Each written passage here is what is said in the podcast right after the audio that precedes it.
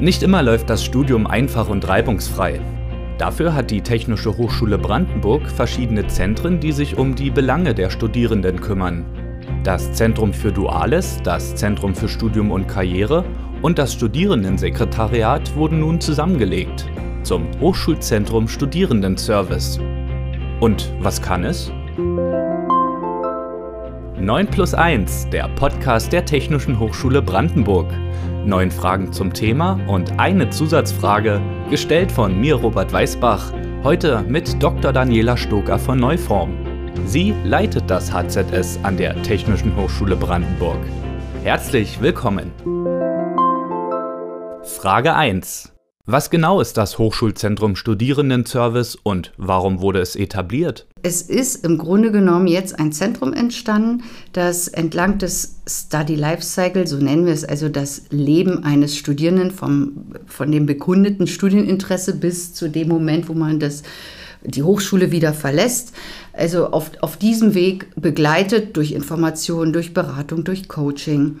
Ähm, und eben auch sämtliche administrativen Abläufe, die dazu gehören. Es machte insofern Sinn, als dass diese drei Zentren alle ähm, sehr viel mit Beratung zu tun haben, sehr viel mit Serviceangeboten zu tun haben, die ein Studierender braucht, um ein erfolgreiches Studium zu durchlaufen. Und wir, wir als Hochschule haben davon auch einen Vorteil, nämlich äh, dadurch, dass ähm, wir zusammengelegt sind, arbeiten wir natürlich auch als Team besser zusammen und können unsere Prozesse auch besser so abstimmen, dass sie für den Nutzer, also denjenigen, der als äh, Ratsuchender zu uns kommt, viel leichter auffindbar sind. Frage 2. Wie funktioniert der Service Desk? An diesem Service Desk ist es möglich, sehr niederschwellig sofort eine Ansprechperson zu finden. Das sind dann meistens Studierende, die äh, so qualifiziert sind, dass sie zumindest wissen, wo ist wer für was zuständig. Weil vorher war es so, diese Hochschule hat schon immer für jedes Problem eine Lösung gehabt. Sie war bloß schwer zu finden, weil man einfach als äh, Außenstehender nicht wusste, wie, wie wird denn mein Problem beispielsweise fachlich genannt. Also ich, ich spinne jetzt mal, sagen wir mal, Sie sind jetzt hier Student und sagen, ich bin mir nicht mehr sicher, ob ich in diesem Studium jetzt hier richtig bin, äh, ob das mir überhaupt liegt. Jetzt wissen Sie aber nicht, dass das bei uns äh, Studienabbruchberatung heißt. Jetzt rennen Sie rum und wissen nicht, wen spreche ich jetzt eigentlich an? Renne ich zu dem Professor und klag dem mein Leid oder rede ich mit meinen Kommilitonen oder was machst du? Aber dass es dafür eine tatsächlich institutionalisierte Beratungsstelle gibt, die so heißt, das weiß ja keiner. So, und jetzt kommen Sie aber stattdessen mit Ihrem Problem an diesen Service Desk, haben da jemanden, der in Ihrem Alter ist äh, und deswegen auch mehr auf Augenhöhe. Sie werden sich wahrscheinlich auch anders ausdrücken. Der weiß aber ganz genau, ach, da gibt es doch das oder das und da kann ich das weiterleiten. Und deren Aufgabe besteht darin, jetzt nicht zu sagen, so im typisch deutschen äh, Beamtenjargon, Mensch, haben wir nicht, der nächste bitte, sondern, oder hier hast du mal dein, die, die Telefonnummer, sondern bleiben Sie mal hier. Wir nehmen das mal kurz auf. Ich vermittle Ihnen auch gleich den Termin. So, und, und das ist im Grunde genommen Service, dieser Servicegedanke. Jetzt kam natürlich auch noch Corona dazwischen, bedeutet, ähm, dass wir fast alles, was wir an Beratungsangeboten haben, auch digitalisieren mussten. Auch eben diesen Service Desk. Beispielsweise, wenn Sie sich immatrikulieren wollen und nicht weiter wissen, dann können Sie sehen auf der Homepage, da ist unten dann so ein kleiner Button, da können Sie draufdrücken und äh, direkt mit einem Chat Fragen stellen und die dann auch eben von den Service Desk Mitarbeitern beantwortet bekommen. Das funktioniert gut.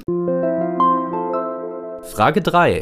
Wie entstehen diese Projekte und welche weiteren gibt es noch? Das ist ein ESF-Projekt, was wir akquirieren konnten. Das ist jetzt erst ein Jahr alt.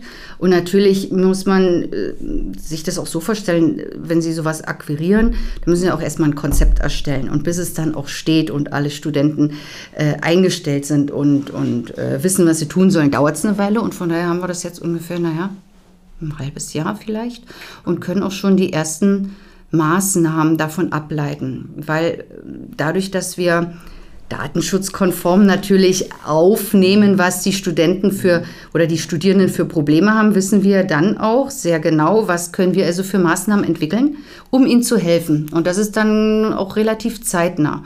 Und so haben wir jetzt ähm, eine Tauschbörse für, für Nachhilfe, und zwar studentische Nachhilfe. Also wir haben dort eine Webseite, da können Sie, wenn Sie jetzt gut sind in irgendeinem Fach, ja, Ihre Einsen immer schön einsammeln, sich anbieten als jemand, der was der, der Wissen vermittelt oder Fragen beantwortet oder jemand dabei unterstützt, sich auf eine Klausur oder so vorzubereiten. Sie können aber auch sagen, ich brauche Unterstützung und das wird dann, das können Sie sich dann matchen. Wie die das dann miteinander machen, das soll, das bleibt den Studierenden überlassen, ja, ob die dafür dann irgendwie eine Gegenleistung haben wollen oder nicht wissen wir nicht. Das geht uns dann in dem Sinne auch nichts an. Es geht ums Kontakt herstellen. Und was wir jetzt auch das erste Mal hatten, analog kennen Sie vielleicht zu den lange Nacht der Museen, haben wir hier eine lange Nacht der Hausarbeiten gehabt. Und ähm, ja, weil wir einfach äh, gesehen haben, die sitzen alle zu, in ihrem Homeoffice und popeln da alleine an ihren Hausarbeiten rum oder an ihren Vorbereitungen für, für, für, für sonst was. Und ähm, die möchten ja auch gerne zusammen sein und sich kennenlernen und so ein Studentenfeeling, wie wir es früher hatten, haben. Und äh, von daher war das erstmal in Präsenz geplant. Ähm, konnte dann nicht stattfinden, weil eben ähm, die, die äh, pandemische Situation wieder so eskaliert ist. Dann haben wir es online angeboten und es war trotzdem über 70 Leute da, die ja. einfach online miteinander im selben Raum sein wollten, um nicht alleine an ihrem Schreibtisch zu sitzen. Was wir auch haben, ist den Tag der offenen Tür. Die letzten zwei Jahre Tag der offenen Fenster, also mit virtuellen äh, äh, Rundgängen über den Campus, äh, mit, mit Interviews. Was, was ist eine Bibliothek? Was ist eine Mensa? Wie funktioniert das alles? Wie sieht so ein Studierendensekretariat aus und so? Also, ähm, das gehört ja auch dazu. Frage 4. Was ist das Buddy-Programm? Also das Buddy-Programm ist im Grunde genommen ein Mentoring-Programm. Mhm. Und es, äh, Zielsetzung besteht darin, dass äh, Studierende in den ersten zwei Semestern unterstützt werden bei einem erfolgreichen Studieneintritt, aber auch Studierende, die den Wechsel vom Bachelor in den Master ähm, ja, vollziehen wollen. Ne? Weil wir einfach festgestellt haben, dass da manchmal auch für, die, für einige eben Hürden bestehen. Die müssen wir auch erstmal identifizieren. Wir können ja nur anhand der Daten vom Controlling sehen, offensichtlich gibt es da ein Problem und nun müssen wir herausfinden, wo drin dieses Problem jeweils besteht. Und unsere Idee besteht darin, dass wir das auch wieder mit Hilfe von ausgebildeten studentischen Hilfskräften, sie müssen natürlich dann nochmal anders ausgebildet werden als sie, die am Service-Desk arbeiten, aber ähm, Unterstützungsmaßnahmen entwickeln und auch persönlich eine persönliche Begleitung anbieten können. Ja. Frage 5. Was muss der Studierende tun, um die Serviceleistungen nutzen zu können? Und beginnt das schon bei der Immatrikulation? So schnell das mit dem Immatrikulieren hinzubekommen, dass man im Grunde genommen wie bei Amazon nur einen Klick macht, aber manche einem fällt es dann doch nicht ganz so leicht, äh, äh, durch, sich durch dieses Portal zu klicken oder aber den fallen dann ein, meine Güte, ähm, jetzt habe ich zwar alle meine Daten da gelassen, aber was will ich jetzt eigentlich studieren? Und dann zu wissen, jetzt bitte mal bei der Studienberatung anrufen, die stellen einem die richtigen Fragen, um eben äh, für sich selbst mehr Klarheit zu gewinnen. Ja, oder, oder vorher schon Informationsmöglichkeiten zu nutzen. Das, man kann es gar nicht oft genug sagen, wenn es in irgendeiner Form Unklarheiten gibt beim Studium, sei es, weil man nicht weiß, wie man es finanzieren soll, sei es, weil man äh, schwanger wird oder jemand zu Hause pflegt oder ähm, krank wird oder Streit mit dem Prof hat oder keine Lerngruppe findet oder wie auch immer. Es gibt dafür immer eine Lösung. Wir finden die Leute bloß nicht einfach, äh, äh weil es sie gibt, sondern die müssen zu uns kommen. Die müssen sich in irgendeiner Form artikulieren, äh, sich beim Service-Test melden oder bei mir melden oder bei einer meiner Kolleginnen oder auf der Webseite äh, einfach ähm, ein Formular ausfüllen und sagen, hier meldet euch mal bei mir, das ist alles möglich, aber das brauchen wir, ein, eine Initialzündung, die muss von, vom Studierenden kommen. Das sind in den meisten Fällen ja so multiple Problemlagen, die sich dann irgendwann auch in der Note zeigen. Ja, das ist aber, äh, wenn man die Note sieht, ist vorher meistens schon irgendwas schiefgelaufen. Ne? Okay. Und das wollen wir vermeiden. Und, und vor allem das so zu gestalten, dass es niederschwellig ist, weil mhm. ganz oft ist es ja so, die, die es brauchen, die kommen nicht zu den Maßnahmen. Ähm, da sind dann die, die es schon sowieso immer interessiert hat. Ja, das haben wir damals schon gesehen, wenn wir so Soft-Skill-Seminare angeboten haben. Und wir müssen es irgendwie schaffen und wir hoffen, das eben durch Studierende selber hinzubekommen, dass diejenigen, die merken, ich brauche Unterstützung, ähm, dass das auch trauen zu sagen oder in irgendeiner Form eben äh, sich diese Hilfe äh, auch zu holen, ohne es als peinlich zu empfinden oder als, als Versagen. Ja, das, mhm. das ist eigentlich die Hürde. Frage 6. Welche Möglichkeiten hat der Studierende bei Studienabbruch oder Wechsel? Meistens ist es so, dass jemand hierher kommt und ein subjektives Gefühl hat von irgendwas stimmt hier nicht. Ähm, dann findet ein Anamnesegespräch statt. Da kriegen wir erstmal raus, wo, die, wo das Problem ist. Wie ich schon sagte, manchmal ist es, ist es eben nicht nur eins, sondern es besteht aus einem Zusammenspiel von ganz vielen Problemen. Aber äh, wenn es ganz einfach ist, nämlich mir liegt das nicht, oder aber ich habe äh, in einer bestimmten Prüfung jetzt das dritte Mal die, die Prüfung nicht bestanden und muss muss diesen, werde exmatrikuliert, was diesen Studiengang an, angeht, dann können wir natürlich schauen, gibt es irgendwo ein Studienfach, das so ähnlich ist, dieses eine Fach, wo ich durchgefallen bin, aber nicht damit dabei ist, kann ich dahin wechseln und ist es möglich, die bereits erbrachten Studienleistungen auch mir anrechnen zu lassen für dieses nächste Studium. Das ist manchmal möglich. Ja? Unter Umständen ist es ist jemand aber auch rechtzeitig gekommen und es ist noch nicht das Kind in den Brunnen gefallen und dann kann man sich überlegen, okay, gibt es irgendwelche ähm, Möglichkeiten durch, durch, durch ein Tutorium oder was auch immer, den fachlich wieder fit zu kriegen, dass er diese dritte Prüfung besteht. Das ist ganz individuell. Und wir finden in den meisten Fällen eine Lösung. Ja, äh, mhm. manch, manchmal ist es aber auch für jemanden besser, mit dem Studium eine Pause zu machen, vielleicht erst mal eine Ausbildung zu machen. Haben wir jetzt ganz viele. Ganz viele sagen, also so unter Corona-Bedingungen möchte ich nicht studieren. Ähm, ich mache jetzt erstmal eine Ausbildung und komme dann wieder. Frage 7.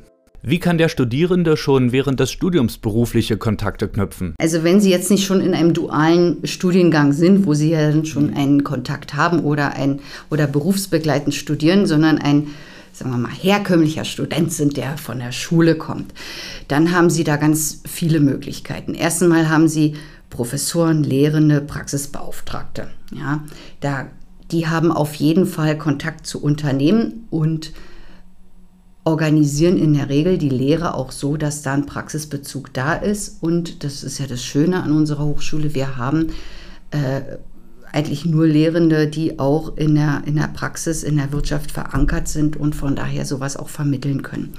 Dann gibt es natürlich die Praktika. Dann gibt es eine Praktikumsbörse, dann haben wir ein Stellenticket bei uns auf der Webseite. Ähm, und natürlich die Firmenkontaktmesse, die einmal im Jahr stattfindet eigentlich immer in Präsenz bei uns im Audimax, jetzt zweimalig auch sogar in einer Online-Variante. Frage 8. Was verbirgt sich hinter dem Career Service an der THB? Also Career Service ähm, bedeutet im Grunde genommen, dass wir jemanden befähigen, sich selbst für den Arbeitsmarkt attraktiv zu machen. Ich sage das deswegen, um gleich von vornherein klarzumachen, wir schreiben niemanden die Bewerbung.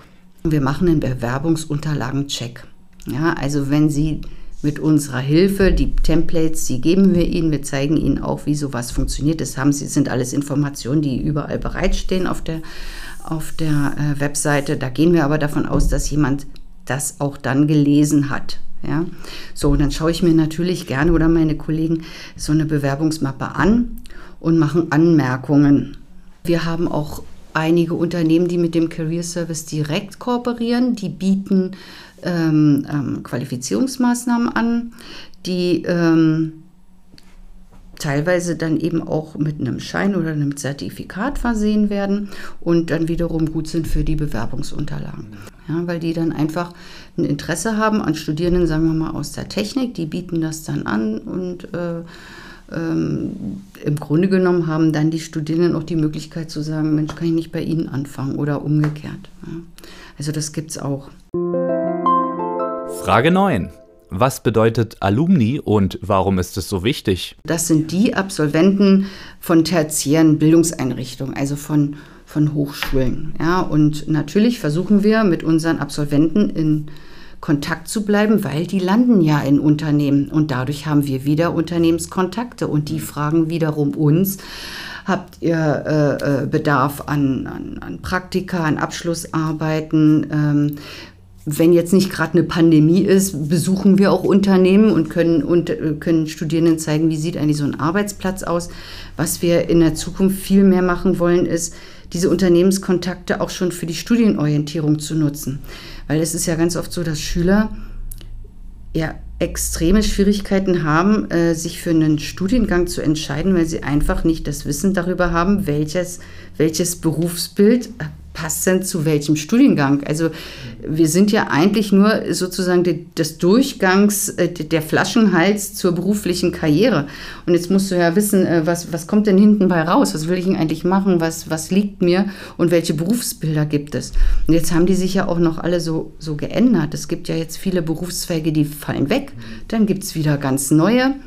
Ähm, und ähm, wenn wir schon teilweise orientierungslos sind, wie sollen das dann so einem Schüler gehen? Ja, also von daher brauchen wir die Unternehmenskontakte auch dafür. Und die Zusatzfrage.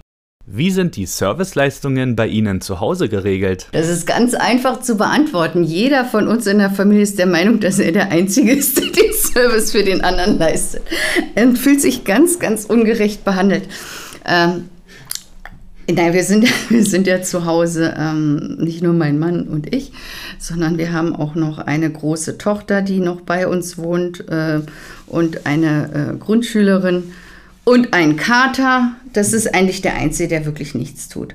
Aber ansonsten machen wir das schon. das ist schon ganz gut aufgeteilt. Und äh, wenn jemand mal der Meinung ist, ähm, es, er könnte Unterstützung gebrauchen, dann wird auf den Tisch gehauen, wie in jeder gesunden Familie. Das war 9 plus 1, der Podcast der Technischen Hochschule Brandenburg. Vielen Dank, Dr. Daniela Stoker von Neuform. Mein Name ist Robert Weißbach. Danke fürs Zuhören und immer dran denken. Wer sich nicht selbst helfen will, dem kann niemand helfen. Johann Heinrich Pestalozzi